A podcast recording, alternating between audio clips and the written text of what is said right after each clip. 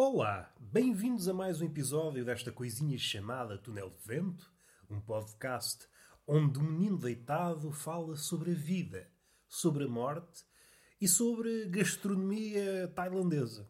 É sobretudo os temas que eu falo aqui, com alguma hum, seriedade e, quando calha, com algum humor. Daquele humor que faz rir, mas antes de fazer rir faz pensar. Eu sou partidário dessa nova escola. O humor é para fazer pensar, cara. O humor é para pensar. É para pensar, para pensar, pensar. É para pensar. O humor é como um raio que se abate no miolo alheio e faz com que aquilo comece a carburar novamente. O riso é facultativo nos tempos que correm. A escola velha do humor diria que o que importa é o riso. O que vier depois, se vier, é ganho.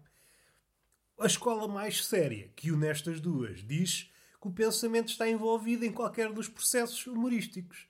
Se é mais robusto, mais frágil, mais avesso à lógica, isso é outra cantiga. É sempre outra cantiga, sempre outra cantiga. O que é que me traz cá? Nada, como é óbvio. Eu não vim aqui para vos trazer coisas. O mundo já está a abarrotar de temas e temáticas e teminhas. Vocês estão com o miolo conspurcado de temáticas. Eu venho aqui para vos arejar. Arejar o miolo, sacudir o pó das orelhas. Estão habituados a ouvir sempre a mesma lenga-lenga. Estão como que hipnotizados. Aquelas cobrinhas capelo que estão a dar a dar ao sabor da música do indiano. E eu digo indiano porquê? Isto é preciso ter cautela nos tempos que correm. É racista, é. Calma, meu amigo.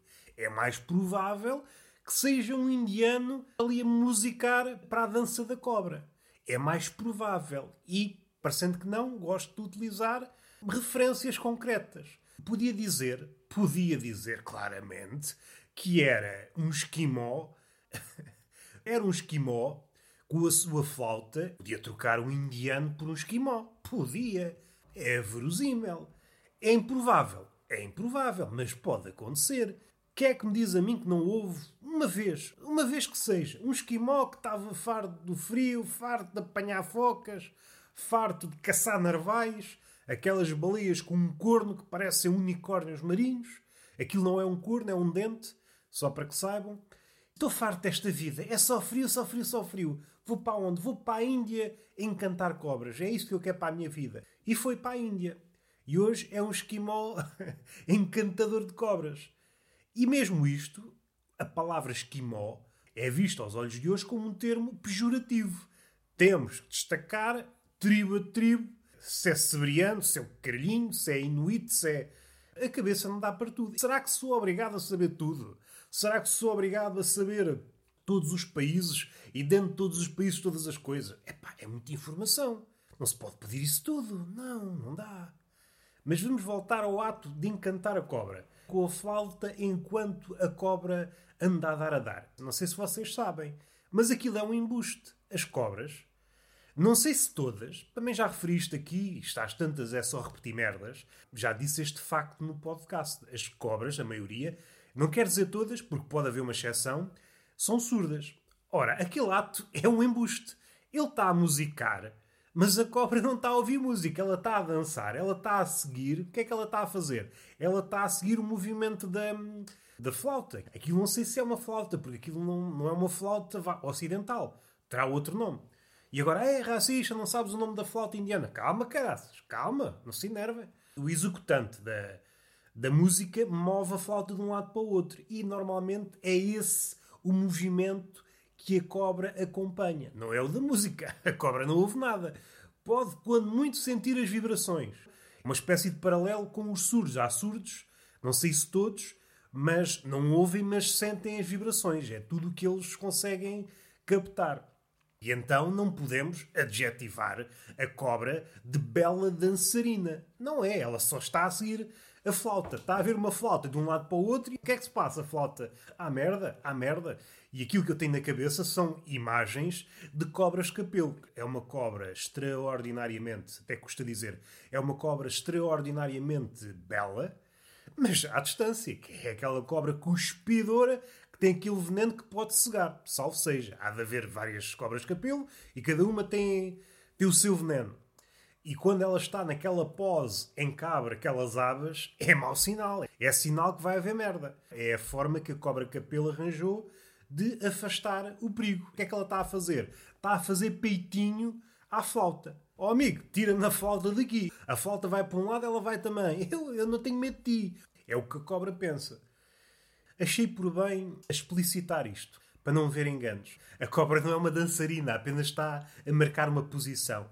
Meteram-me dentro de uma jarra, estes cabrões. Encontraram-me no campo, meteram-me numa jarra, tiram uma tampa. Está uma merda à minha frente de um lado para o outro. Vai haver merda.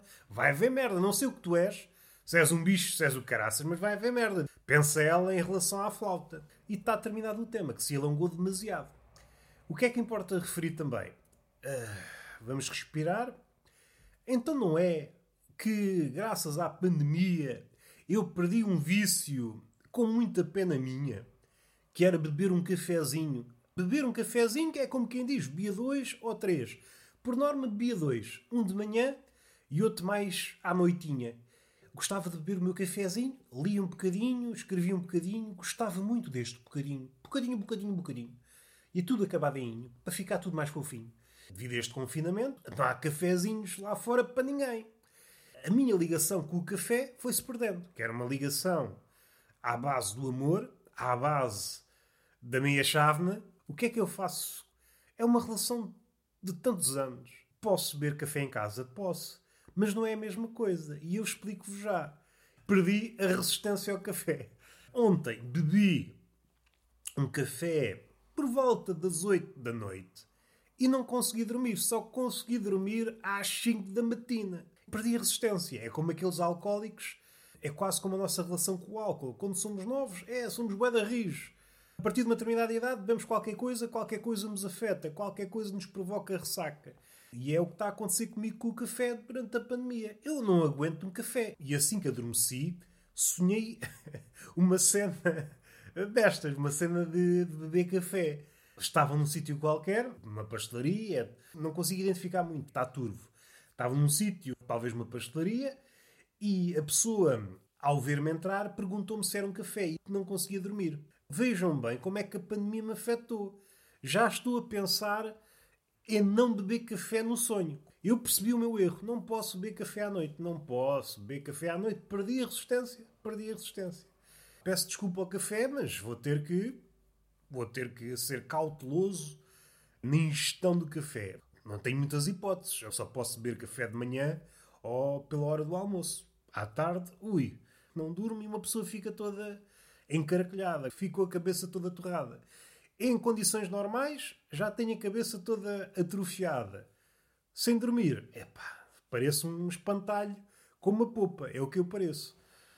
Falámos das cobras, da sua relação com as flautas, falámos da minha relação com o café, que está, está tensa, está tensa devido à pandemia. É uma das coisas que eu perdi com a pandemia. Tinha uma relação estável com o café e agora estou à beira do divórcio. Foi bom enquanto durou. Não tenho mágoa nenhuma para com o café. Espero que ele também não tenha para comigo. E agora cada um de nós deve ir à sua vida. Eu vou para a minha vida, que é uma coisa que eu, quer queira, quer não, tenho de estar. Hoje não me apetecia muito estar na minha vida, mas tenho de estar. É chato que uma pessoa às vezes não acorda com vontade de estar na nossa vida. Hoje apetecia-me ser um pisa-papéis e ficar o dia assim. Ficar o dia inteiro em cima de papéis. Era isto que eu queria para a minha vida. Mas não, tenho que acordar e estar na minha vida. É pá, é chato, é chato. E está feito. Beijinho na boca e palmada pedagógica numa das nádegas. Até à próxima.